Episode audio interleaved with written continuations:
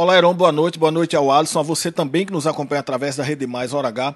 Um jovem de 21 anos foi preso pela Polícia Civil nesta segunda-feira no bairro de Mangabeira 7, aqui na capital, depois de desembarcar no aeroporto Castro Pinto com drogas como cocaína, rachixe, maconha e êxtase.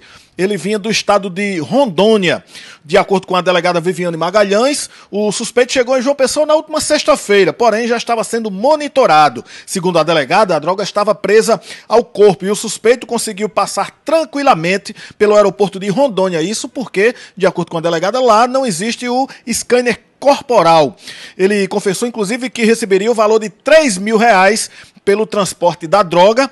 Disse ainda não saber a quem entregaria essa droga, disse apenas que seria entregue no bairro de Mangabeira, aqui em João Pessoa. O suspeito foi autuado por tráfico de drogas e amanhã, terça-feira, deve passar por audiência de custódia. As drogas apreendidas foram avaliadas em 100 mil reais. Albemar Santos, Hora H, Rede Mais, o dia em uma hora.